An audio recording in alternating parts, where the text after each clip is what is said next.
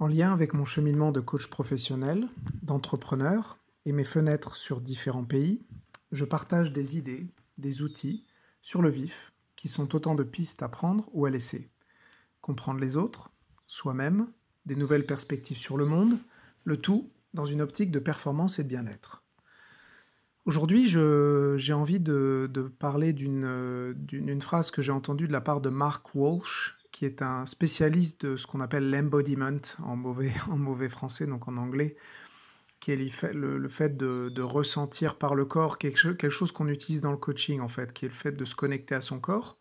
Alors déjà de s'y connecter pour comprendre euh, bah, ce qui s'y passe. Parfois on a des émotions fortes et euh, notre cerveau, on rationalise le tout euh, et on essaie de se couper au maximum de ce qui remonte, un peu des, autres, des autres cerveaux, notamment du cerveau corporel, entre guillemets. Mais on peut même aller plus loin et finalement, au lieu d'essayer de, comprendre son corps et justement essayer de gérer un peu tout ce qui s'y passe, il y a aussi l'idée d'utiliser le corps un peu comme véhicule de, son développement pour réguler notamment ce qui se passe dans la tête. Et, voilà, en tout cas, il y a tout un tas de choses qu'on pourra, développer un jour.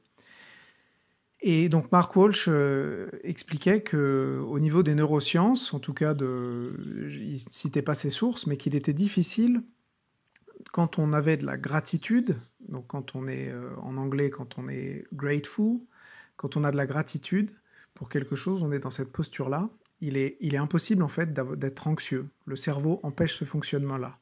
Quand on remercie, quand on est content, quand on est contemplatif, quand on est dans cette posture de remerciement. D'ailleurs, ce qui est intéressant, c'est que en anglais, c'est une posture euh, qui est liée à l'être, c'est être euh, being grateful, donc être grateful, donc euh, il n'y a pas de traduction en français.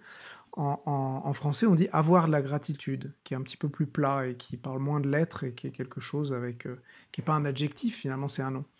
Bref, en tout cas, l'idée, c'est que voilà, quand, on est dans cette posture positive, on ne peut pas être anxieux. Et bon, c'était sûrement un moment où ça, cette piste-là a résonné pour moi.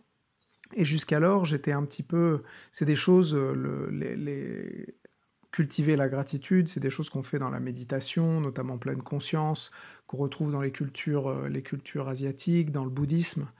Et donc moi, je, me sens spirituel et petit à petit, je, le revendique et je le, en tout cas, je, le fais mien. Mais je me sens pas religieux, donc ça me tenait un petit peu à l'écart de toutes ces notions de gratitude, des mantras qu'on peut se répéter, euh, parfois dans des pratiques euh, religieuses ou semi-religieuses. Et, à l'inverse, euh, je, me,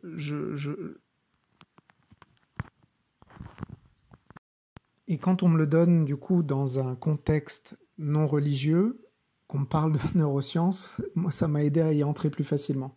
Et je me rends compte que c'est une jolie ressource à, activer, cette posture de remerciement. Je me rends compte aussi que euh, finalement c'est un peu la bonne vieille méthode Coué. C'est quand on, se met dans une posture, euh, alors il y en a certains qui font de la thérapie par le rire, mais quand on se met dans une posture positive, eh ben on devient positif, on, on se met à être positif et à faire des choses positives. Donc euh, entre, moi, je, entre le religieux spirituel, très religieux, très spirituel, et le côté concret, un peu la, bonne vieille méthode Coué de répéter, et, si on se dit que ça va, ça va, et eh ben on voit que bah, il y a les neurosciences au milieu, et moi ça me parlait un petit peu plus. Toujours est-il que ce, que ce que je voulais raconter, c'est que bah, j'ai fait un peu mien, moi j'essaie de, méditer sur, sur ces formules-là, de, de, tenter des choses en tout cas. Et, on l'a fait un petit peu sans s'en rendre compte. J'ai reconnecté à une pratique qu'on fait depuis quelques années euh, avec mon, épouse et mon fils de 6 ans, ce qu'on appelle les trois choses. C'est que régulièrement, pas tous les jours, lors du dîner, on dit les trois choses qui nous ont plu dans, la journée. Et, ce dont je, m'aperçois, c'est que bah, c'est des moments souvent sympas, qui, sont, qui étaient avec des vertus éducatives, pour que notre fils nous parle un peu de sa journée, pour qu'il soit justement dans cette posture positive, qui nous, qui ait un petit peu de recul sur, sur ce qui s'est passé. Et, en fait, on se rend compte que bah, c'est des moments de, communion et, de, et, vraiment positifs qui nous mettent dans un bon état d'esprit. Et on sent, euh, en tout cas, je sens, je sens assez de, être dans une humeur assez positive après ces moments-là. Donc, comme d'habitude, si cette piste vous parle, donc la piste de réfléchir un peu à la gratitude, mais aussi pourquoi pas les trois choses ou votre version des trois choses, N'hésitez pas à la prendre, à en laisser une partie, à tout laisser. Et si cela vous parle, euh, vous pouvez tester tout de suite ou alors le partager avec vos proches.